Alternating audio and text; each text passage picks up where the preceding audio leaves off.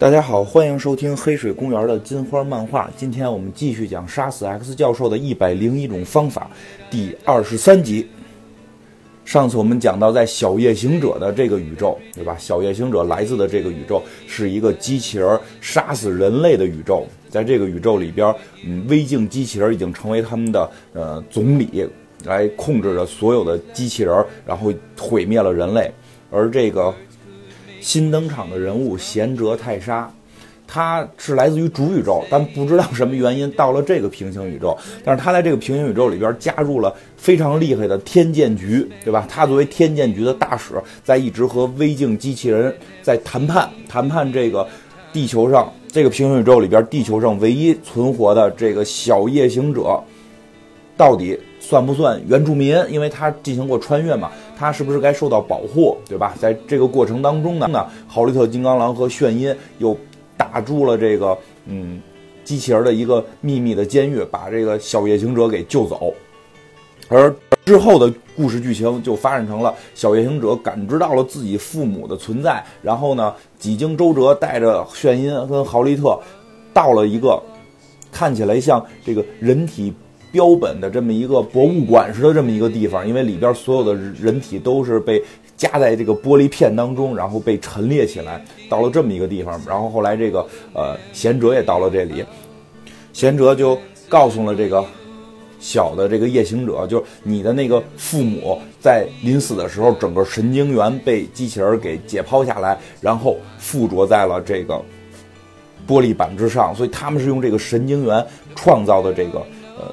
信号来去吸引你到这里，就在这个小夜行者看到这一切的时候，整个精神进入了崩溃状态，对吧？看到自己以为自己的父母还活着，但最后发现自己的父母不光是说已经去世了，而且是被做成了这种神经元被切拿出来做成了一个切片标本，而且是利用这个切片标本去复制他的记忆来去吸引小夜行者到这里，小行者接近崩溃，但就在这个时候。就在这个时候，微镜机器人总理带着他的手下出现了。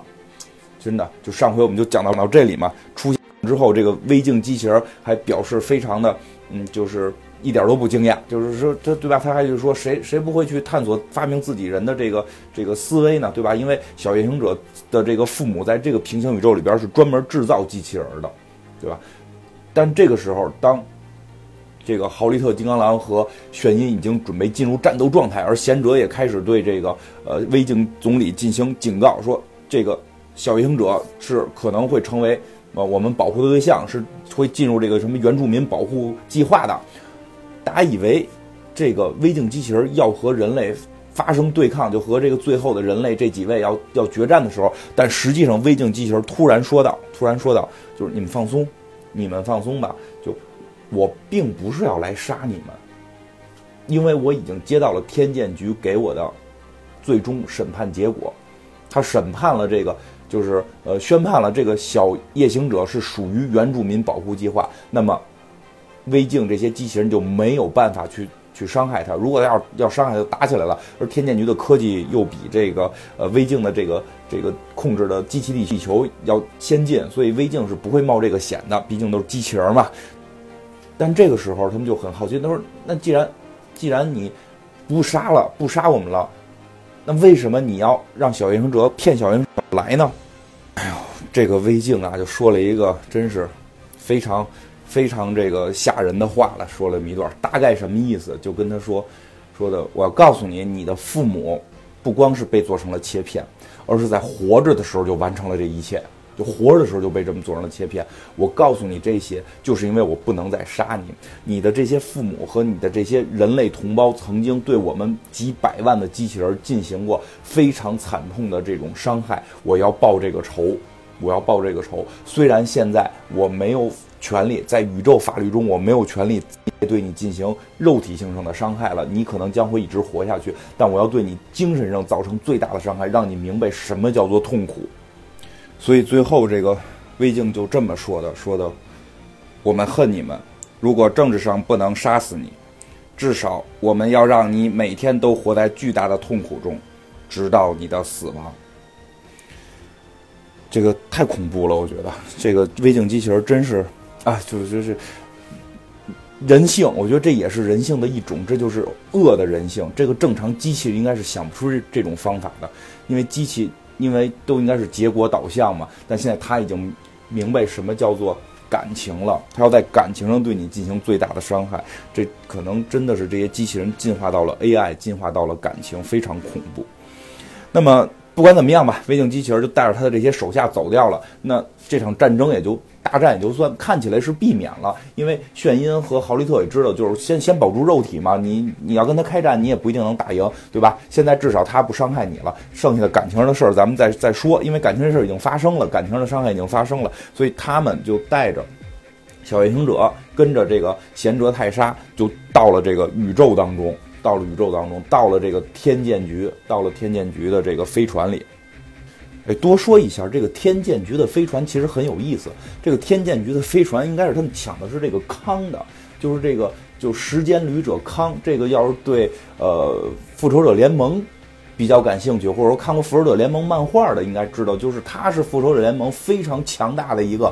敌人是来自于一个什么这个后边几十世纪之后的一个未来人，然后他并没有什么超能力，他就是有特别高科技的各种设备和特别先进的知识，然后他可以在时间当中各种穿越，他是复仇者联盟非常重要的一个敌人，在一些这个游戏里边，游戏里边一般他也会会被翻译成康王嘛，就是这个很很厉害，而且他跟 X 战警也有关系的是什么呢？X 战警最强的一个敌人之一。就是这个天启，天启就是最早是为这个康王服务的，为这个康服务的。但后来天启反抗，把康给打跑了。因为康是从未来穿越到了埃及，然后统治着埃及，他利用了天启。但后来天启又给他打跑了，等等等等，这里边是有这个联系的。但是这个天剑局后来就是他们打败了这个康，天剑局用的这个康的飞船做这个。他们的母舰，所以这个飞船是非常非常先进的，都不是现在这个科技的飞船，是是未来几十个世纪之后的这个飞船。而就在这个飞船上边，这个贤哲在和天剑局的高层在做沟通嘛，因为这个贤哲是有点不太接受这个天剑局的理念了，所以贤哲提出了辞呈，就是提了辞职报告，然后就是这个呃。天剑局也就答应了，因为这人要走了，辞职报告都交了，你你留也没用了，对吧？你几天不不见他，他就是晚走几天的事儿，心不在这儿，不给你干活了嘛。他就是说这个辞辞呈是接受了的，然后呢，这个贤哲就觉得很开心，我可以走了。他是找到了这个，看到了这个主宇宙来的眩音，他觉得哎，好姐妹在一块儿，我们。形成一个小队，我们去干我们这个保护平行宇宙的事儿也是不错的。因为对于贤哲来讲，他其实就是在平行宇宙当中穿越，要去保护各个平行宇宙。而就在这个时候，小库尔特就一直在旁边，不知道在干什么，在地上杵吧杵吧杵吧，就不知道在干嘛。然后这个呃，炫音是想跟他谈谈，炫音就说：“那个库尔特，咱们来谈谈吧，小夜行者。”但是这个豪利特金刚狼就阻拦嘛，他倒不是说出于恶意的阻拦，就是说年轻人小伙子，你让他自己先想想明白了，自然会来找你的。你现在强行的跟他聊也没有用。但是，但是说实话，他们有点想。想的把这事儿想浅了，为什么？因为小夜行者可不是一个普通的小孩，他不光是拥有超能力，他还有非常高高强的这个科技水平。因为你想想，他的这个宇宙，他设定的这个宇宙，机器人统治世界了，那他父母又是全世界最厉害的这个机器人工程师，他对于机器电子，对于这些 AI 设备是非常了解的。他一直在那处什么呢？他在主，他在处这个康的这个。康的这个飞船，就天剑局这个母舰，他把母舰破译了，他这个防火墙侵入了母舰。这个小夜行者确实厉害了，侵入母舰之后干了一件什么事儿？干了一件非常非常可怕的事儿。他启动了康这艘飞船天剑局飞船的这个导弹系统，就是这个应该不叫导弹了，我觉得就很厉害的这种武器，就是各种的这个嗯，各种的这个高科技武器全部打向了地球。各种各样的核弹也好啊，什么这个就就你反正编这些词儿吧都无所谓，就是这种更厉害的这些高科技的导弹武器等等，全部炸向了地球。地球就是一片废土，全部炸没。因为之前我们讲过，从贤哲的角度来看，从贤哲的角度来看，地球上这些机器人依然是属于有生命的，对吧？刚才我们也讲到了，像像这个微镜，微镜机器人总理已经能够狠到。用用这种伤害别人感情的方式来去折磨他，能够达到他报仇的这种欲望，这已经绝对不是简单机器人的思思维了，一定是达到了人性的思维。那么在这个世界上，他死与不死，因为机器并不容易死，对吧？它可以长生不老，除非它坏掉或者被拆卸。它死不死，并不是衡量一个生命体是否存在，而它的独立思考能力，它是不是是一个独立的人性、一个人格，才是考量一个生命。的这个标准，这是在贤哲看来，所以在贤哲就有点急了，就是就是你在干什么？你在干？他们是生命，你做了什么？哎，就是在贤哲看来，小行者杀杀死了整个地球，把地球所有的几百上千亿的这个生命，这些机器全部都毁灭了。贤哲看来非常的这个这个可怕这件事情，但是但是没有想到。当这些炸弹把地球炸完之后，突然一个声音在他们的通讯信号里就出现了，又是这个微镜机器人的声音。他说什么呢？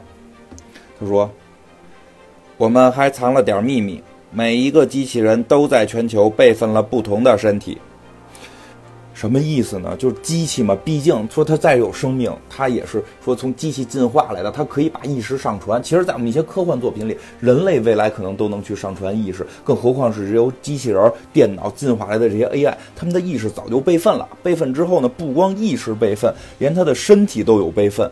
连身体都有备份，所以即使他用这颗炸弹把整个地球上所有生命全部毁灭，这些机器生命全部毁灭，他们只需要几秒钟就可以全部恢复。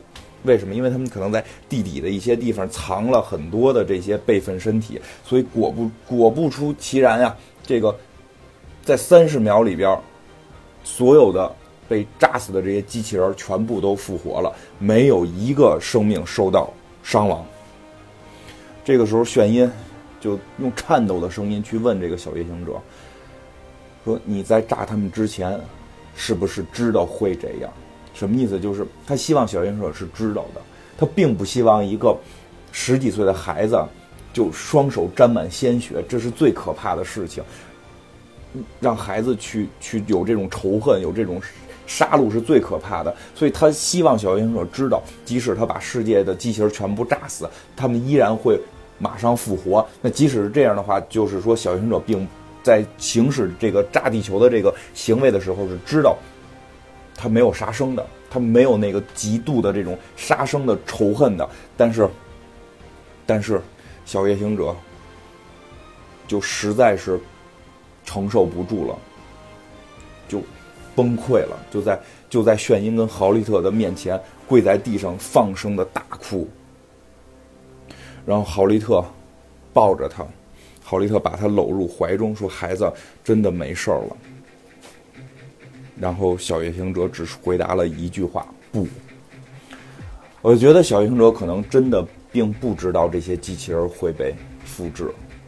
他他认为他要杀死这些人，替他的父母，替整个地球人类报仇，他觉得这是对的。但当发现这一切都没有成功，他一方面觉得仇没有报，另一方面也发现了，因为因为他在炸地球的时候，他的那种愤怒已经释放完了。这个时候冷静下来，他会发现自己在做了一件看起来是错的事情。他他在毁灭所有的生命。其实他去杀微镜是无所谓的，因为微镜过于的残忍的伤害了他的父母，对吧？当然这件事我们也并不是说呃。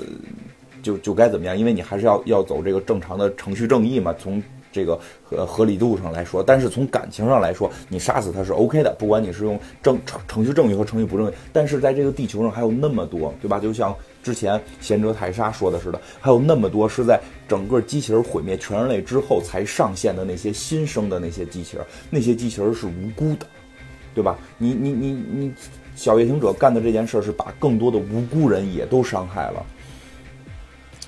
这个时候，当他这个愤怒的情绪、这个报仇的情绪在一次性释放之后，然后又发现自己做错了，自己做的好像伤及了无辜的时候，他真的心灵是非常非常崩溃。好了，不管怎么样吧，这个宇宙的事情终究是结束了，他们也不可能再让小夜行者再去实施一次这种毁灭性的进攻了。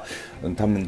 这个小夜行者也说实话，也是一方面释放了自己的感情，一方面也认识到自己错误。那么他们就决定离开这里了，对吧？就是因为他们还有任务呢，对吧？我们已经讲了好几集关于在这个平行宇宙里，小夜行者所处在的这个平行宇宙里边，这个机器人毁灭世界的故事。但是你会发现没有，这里边并没有 X 教授。并没有什么邪恶的 X 教授，没错，这个故事在这个平行宇宙里边是跟 X 教授没关的，他们就是来救小夜行者。但是我们的主剧情还有要杀死的另外那些邪恶的 X 教授，对吧？回到故事主线了，回到故事主线，我们还有故事主线里提到了有十个邪恶的 X 教授要被杀死嘛，而。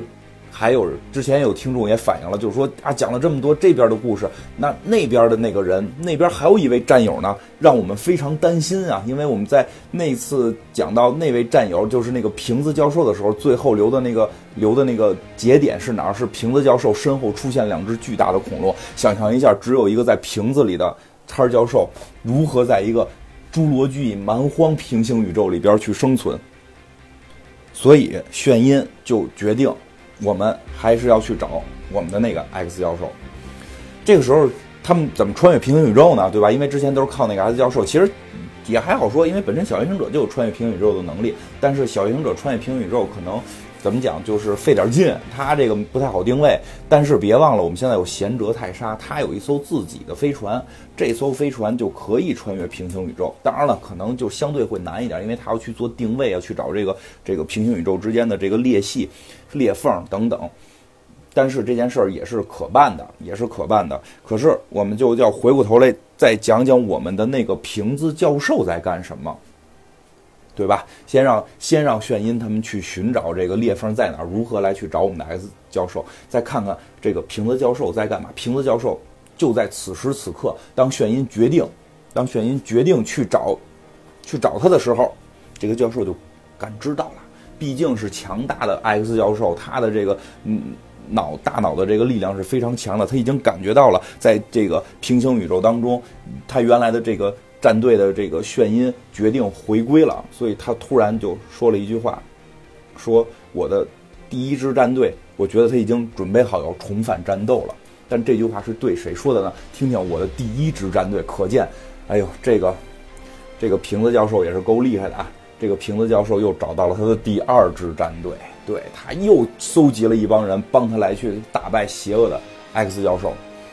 那这帮人又是由谁构成的呢？他们听了 X 教授的这个要去找他第一支战队的这个话，又是有什么想法吗？先看看这个战队是由谁组成的。这个战队其实也是非常强劲，我觉得不比不比炫音跟陶利特金刚狼、小夜行者组的这个战队弱。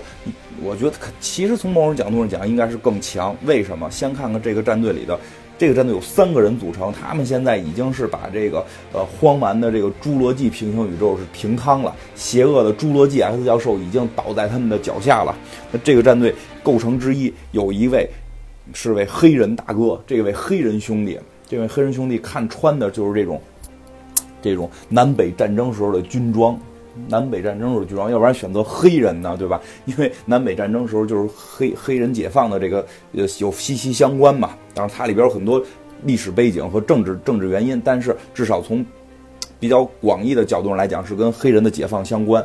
这位黑人大哥戴着这个这个军帽，这个南北战争时候的军帽，然后眼睛眼睛上边戴着戴着一副红色的眼镜。这位就是黑人的镭射眼，所以这个镭射眼在这个南北战争的平行宇宙里边，他是一位黑人兄弟，哎，黑人的这个斯科特，这是一位，另一位，哎，另一位啊，另一位这个形象之前见过，这个形象之前见过，但不是那个平行宇宙人是谁呀？就是。这个哎，这位大哥也行，就穿着一个兜裆布，浑身上下全身赤裸，然后这个也就有个护腕腰带，然后有个面罩，手拿一个大金棒，手拿一个大金棒，是一个金晶的棒子，就是那个那个豪利特引以为傲的浑身覆盖的奥德曼汀合金神之金属做的一个大棒子。这个人就是另一个平行宇宙里的海格力斯，就是大力神海格力斯，而他们。这两个其实就已经很强了，一个是小队长出身，一个是大力神宙斯的儿子，但他们都都被一个人领导，就是第三个非常重要的一位一位女性 X 战警，她领导着这两位，这个也是来自另一个平行宇宙。看这位穿的啊这个一身穿的这一身全部都是这个紧身的这种皮衣战斗服，手里拿着这个这个镭射光枪，然后眼睛往外呲呲的冒冒着某种光线。他的能力就是能够把声能转化成光能，没错，他就是来自另一个平行宇宙的炫音。所以马上我们将要会看到两个炫音如何相遇。